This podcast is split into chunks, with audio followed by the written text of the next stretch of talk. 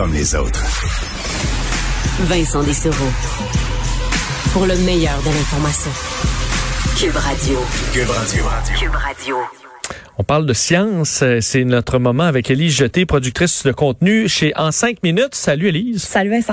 Euh, on a vu, entre autres pour ceux qui euh, ont pu consulter le Journal de Montréal, le Journal de Québec, le euh, la page sur les feux de forêt. Et là, on le voit, l'effet des feux de forêt chez nous depuis quelques jours dans le ciel. Oui. Euh, et euh, on se demande comment commence un feu de forêt. Oui, parce que ben là vous l'avez vu, notre ciel est un petit peu dégueulasse ce temps-ci. hein? oui, c'est le mot. on n'est pas capable de voir le ciel. Puis ça, ça va être de malheureux cette semaine d'ailleurs parce que tantôt on va se parler des perséides aussi. Ouais, qui s'en viennent cette semaine. Ça va hein. peut-être gâcher notre show. Là. Ça va être moins le fun que d'habitude. Mais euh, donc on a remarqué là, le ciel, le ciel est un petit peu euh, grisonnant. Le soleil est tout euh, Et voilé. est tout brun, euh, brun, Oui. orange foncé. C'est pas une bonne nouvelle, ça, hein, vous le savez. Il y en a qui, qui prennent des photos de ça et qui trouvent ça magnifique. Le soleil en ce moment, là, les, les couchers de soleil euh, un petit peu Ouais. orangés, c'est pas une bonne pas bon. nouvelle. Ça veut dire qu'on est en train de décéder, tout ça. Ah, là, oui. Je vais toujours un petit peu plus loin. oui, tu t'emballes. Euh, mais euh, il y a en ce moment donc beaucoup de feux de forêt, notamment en Ontario. Euh, les Ontario devaient, les Ontario, les Ontariens devaient composer avec une moyenne de 602 feux de forêt par année durant les dix dernières années. Donc 602. Mettons qu'on dit Mhm. 600. Et là, cette année, en 2021 seulement, 1055. On est rendu Eh. en Ontario, 1055 feux Et c'est pas fini. qui ont été allumés, c'est pas fini. Et euh, il y en avait eu seulement 476 en 2020.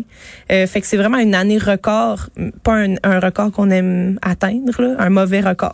oui, d'accord, négatif. Ah oui, mais là, je me, je me suis posé la question, donc, comment ça se fait qu'il y en a plus? Ben, on va essayer de, de regarder, premièrement, d'où est-ce que ça part. Ça part, tu t'en doutes, d'une étincelle. Hein? Ça, il ne faut qu'une étincelle. Oui, pour partir, Pour c'est la foudre souvent. Souvent la foudre, dans presque 50% des feux de forêt, euh, l'origine, c'est la foudre. Et la foudre est responsable de 85% de la superficie brûlée à chaque année. Donc, on se dit, c'est la foudre. Ça peut être quoi d'autre, Vincent? Ça peut être une cigarette. Des- ouais, Ça peut être un feu de camp. Ça peut être n'importe quel type d'étincelle. Donc, une étincelle, c'est une étincelle. hein. Absolument. Et là, quand t'as- t'as ton étincelle, Vincent, qu'est-ce qui te manque? Il te manque les deux autres éléments du triangle de feu. De, de l'air, De l'oxygène. Oxygène. Oxygène. Et l'autre, du combustible. carburant. Donc, euh, carburant, on parle de végétation, évidemment. C'est pour ça que les forêts brûlent. Hein. C'est c'est un bon carburant pour le Les feu. feuilles séchées, entre autres. feuilles séchées, euh, n'importe quel brindille qui traîne, ça devient euh, quelque chose de très, très bon pour partir un feu. Donc, on appelle ça le triangle de feu, étincelle, oxygène, carburant. Et là, quand ça, c'est tout ça, c'est là, ben, il est trop tard. Hein? C'est le feu est pogné. Qu'est-ce qu'on fait pour essayer d'arrêter un feu de forêt? Les pompiers, ce qu'ils vont souvent faire, c'est essayer euh, de priver le feu d'un des trois éléments de l'équation. Un peu difficile de priver euh, l'étincelle parce qu'elle est déjà là depuis le départ. L'oxygène, un peu tough aussi parce qu'il y en a partout. Donc, la troisième affaire, le carburant, on essaie de, euh, en fait, retirer, euh, en dégageant là, la, la végétation autour du feu euh, pour essayer d'éviter que le feu continue à se propager. Fait que souvent, on va essayer de faire une espèce de...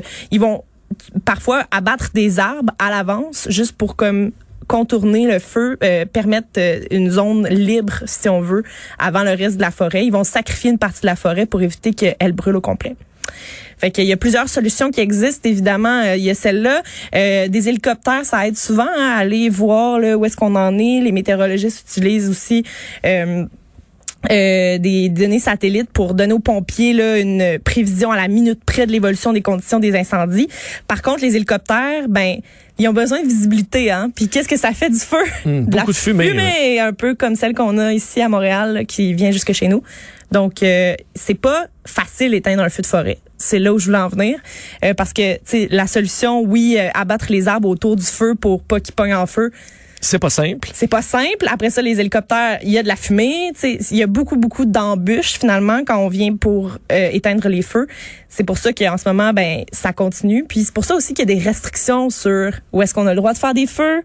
euh, des petits feux de camp là, puis euh, les précautions à prendre sont nombreuses. Ben c'est pas pour rien, c'est parce que une fois que le- l'étincelle est là, ben la, la suite, hein, c'est pas- c'est pas- parti. C'est parti. J'ai déjà été euh, à la pêche plus jeune où on a été victime d'un feu de forêt euh, au parc des Grands Jardins plus jeune et euh, justement petit orage et euh, là après ça les, les avions citernes, évacuation, la montagne en feu, les hélicoptères, le gros kit. J'avais été vraiment impressionné du travail des pompiers forestiers d'ailleurs là, qui Oui. font un travail exceptionnel, mais euh, la vitesse là, parce qu'il y a Oui. des gens qui eux avaient des chalets plus loin qui arrivaient, Ça le va véhicule vite. était en plein de tisons, là, il était tout brûlé et euh, c'est en quelques en 45 minutes le secteur était euh, complètement évacué. C'est fou. Puis on estime qu'en moyenne, il y a 2,1 millions d'hectares qui sont brûlés au Canada par les feux de forêt chaque année.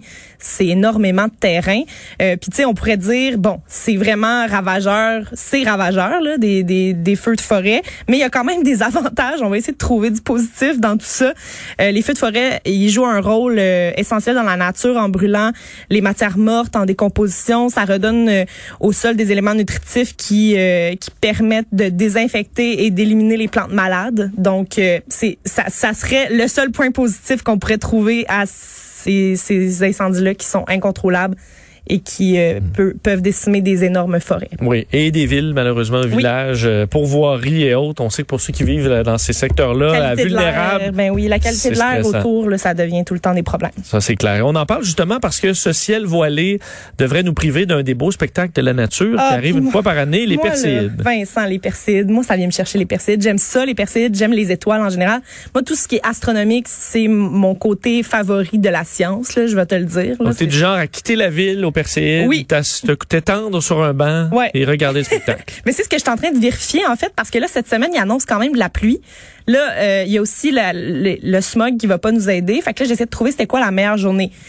Euh, astronomiquement parlant, Vincent, la meilleure nuit pour regarder les Perséides, ce sera de mercredi à jeudi, donc du 11 au 12 août. OK. Euh, au milieu de la nuit, c'est là qu'on risque de voir le plus de Perséides. Par contre, dans le secteur ici, il annonce de la pluie là jusqu'à maintenant. Fait que moi, j'aurais tendance à y aller un jour avant.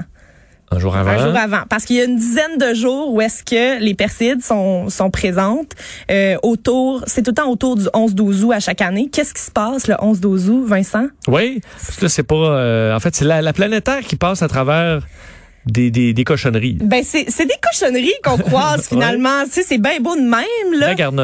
Euh, c'est c'est ce sont des poussières, des très très petites poussières là, de la grosseur d'un poids environ qui euh, traversent l'atmosphère et ce sont Du zéro trois quarts. des Non, débris du gravier. ouais, du gravier.